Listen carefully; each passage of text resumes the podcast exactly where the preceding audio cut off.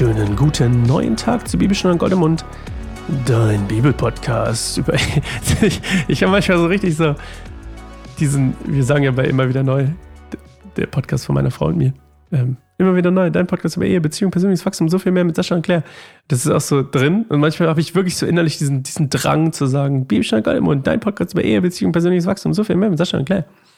Vor allem, wenn ich im Hintergrund das Gesch Gesch Ge Ge Gerede meiner Frau und Schwiegermutter höre.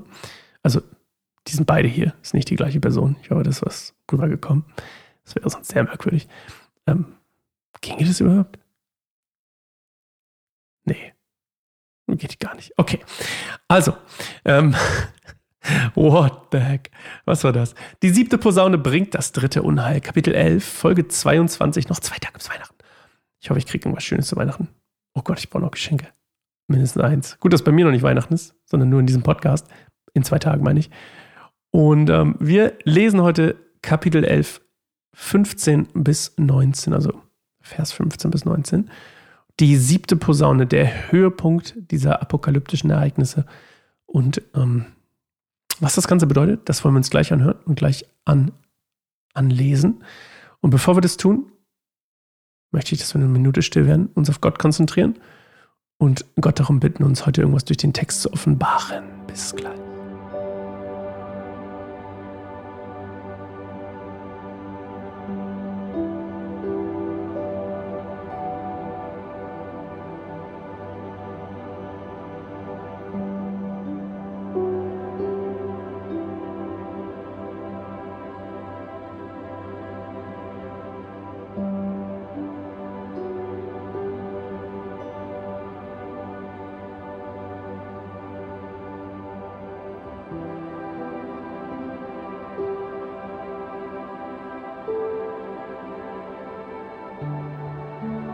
Dann blies der siebte Engel in seine Posaune und laute Stimmen riefen im Himmel.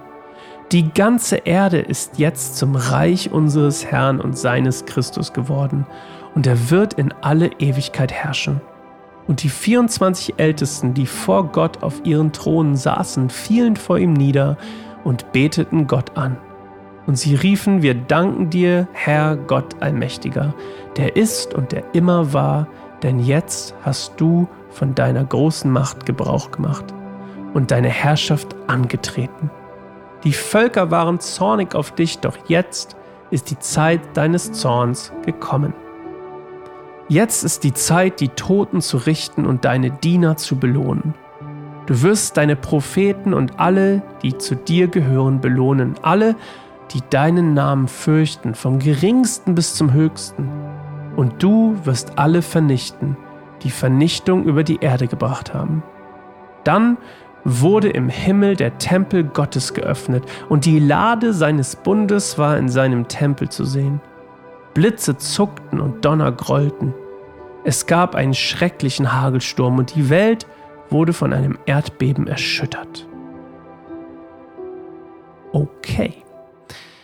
Also, relativ kurz, aber knackig. Und zwar hat es hier zwei Perspektiven, wie du vielleicht mitgekriegt hast. Das hat hier zwei, zwei, zwei Themen. Also irgendwie ist jetzt das ganze Reich Gottes auf Erden. Also äh, äh, eine Dialektik, die ich übrigens nicht verstehe, aber dazu gleich. Also irgendwie ist jetzt alles, Christus herrscht jetzt in Ewigkeit, Reich Gottes ist da, bumm. Die Ältesten fallen auf den Thron nieder, danken Gott, der, die Völker waren sauer auf Gott, doch jetzt ist die Zeit seines Zorns gekommen und jetzt wird's weird und jetzt verstehe ich es nicht. Jetzt ist die Zeit seines Zorns, aber Zorn ist doch nicht gut. Ich dachte, Reich Gottes ist gut. Jetzt ist die Zeit, die Toten zu richten und deine Diener zu belohnen. Das heißt, jetzt ist quasi der Moment, wo das Urteil gesprochen wird. So klingt das für mich. Jetzt werden die Propheten, die seinen Namen gefürchtet haben, belohnt, ja, vom geringsten bis zum größten, ich habe glaube ich höchsten gesagt, aber ist ja egal, bis zum größten. Und dann vernichtet er alle, die Vernichtung über die Erde gebracht haben. Das passiert anscheinend alles im Himmel, würde ich jetzt denken. Und jetzt wird es aber komisch, dann wurde der Tempel Gottes geöffnet, also auch cool, sehr gut, nice, cool, wir können alle zu Gott kommen. Das heißt, bedeutet der Gegenwart, ne? also der Tempel ist ja der geöffnete Tempel, äh, ist ein Symbol hier für, für, die, für einen zugänglichen Ort der Anbetung, also wenn man so will, für die Gegenwart Gottes, deswegen auch die Bundeslade, also die physische Manifestation der Gegenwart Gottes. Ne, das ist ja sozusagen das Bild des Tempels. Und jetzt wird es wieder weird. Dann kommt aber ein Hagelsturm und Donner und Blitze und ein Erdbeben erschüttert die Erde. Das ist ja wiederum eigentlich, sind ja wieder apokalyptische Symbole. Oder geht es einfach nur darum, dass. Man, man, könnte natürlich auch sagen, das ist jetzt nicht so negativ, wie ich das jetzt verstehe, sondern es ist einfach nur, dass Gott quasi sich auf der Erde manifestiert hat und dass das quasi Symbole Gottes sind, was es ja auch sind. Also Stürme und, und Blitze und Donner und das sind alles so, so Ur, diese Naturkatastrophen, Urgewalten sind quasi Zeichen von Gottes Gegenwart oder Manifestation. Jetzt ist ja das Spannende, kann ich das jetzt so, ist das jetzt so positiv? Irgendwie nicht, aber ist es nicht auch egal, weil wir, weil die, die das Siegel haben, ja eh schon gerettet sind und du merkst, ist nicht so leicht. Irgendwie ist es, irgendwo ist es dazwischen, ne? Irgendwo ist es in der Mitte von, von beidem. Und nicht so richtig nachzuvollziehen, für mich zumindest nicht richtig nachzuvollziehen, warum das jetzt genauso aussieht, wie das jetzt aussieht.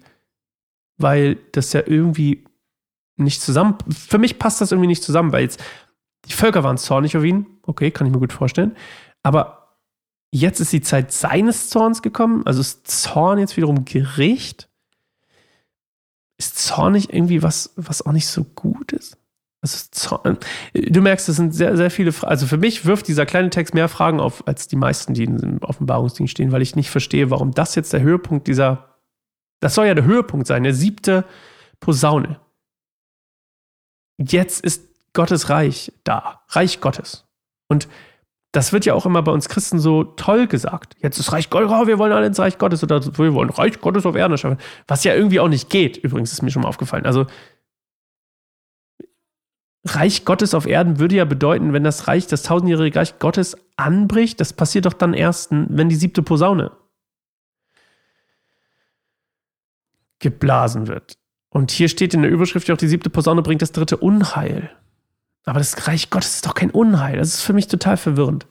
Wobei ich gerade echt den Gedanken, also über das Reich Gottes Ding habe ich noch nie so drüber nachgedacht. Also, kann, warum, was bringt mir das jetzt fürs Reich Gottes zu arbeiten, wenn ich, wenn das Reich Gottes erst kommt, wenn ich, kommt das Reich Gottes erst, wenn diese Zeit gekommen ist, also die Endzeit? Ich lese das so. Das würde ja aber bedeuten, dass diese ganzen, es gibt ja eine ganze Bewegung, die jetzt sagt, oh, das Reich Gottes ist da, es ist so nah und schon. Und ich weiß, es ist auch paradox, aber manchmal klingt das so, als wenn wir fürs Reich Gottes arbeiten. Aber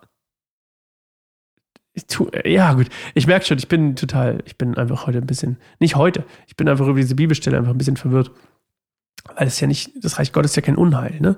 Aber meine Frage an dich ist eigentlich was völlig anderes. Das habe ich mir aufgeschrieben ich möchte diese auch stellen, weil ich glaube, die ist ganz wichtig. Ähm, glaubst du, dass das so passieren wird? Und kann man auch Christ sein? Also, wenn du nämlich auf die Antwort kommst, nee, irgendwie nicht, kann man auch Christ sein und nicht daran glauben? Würde ich spannend finden.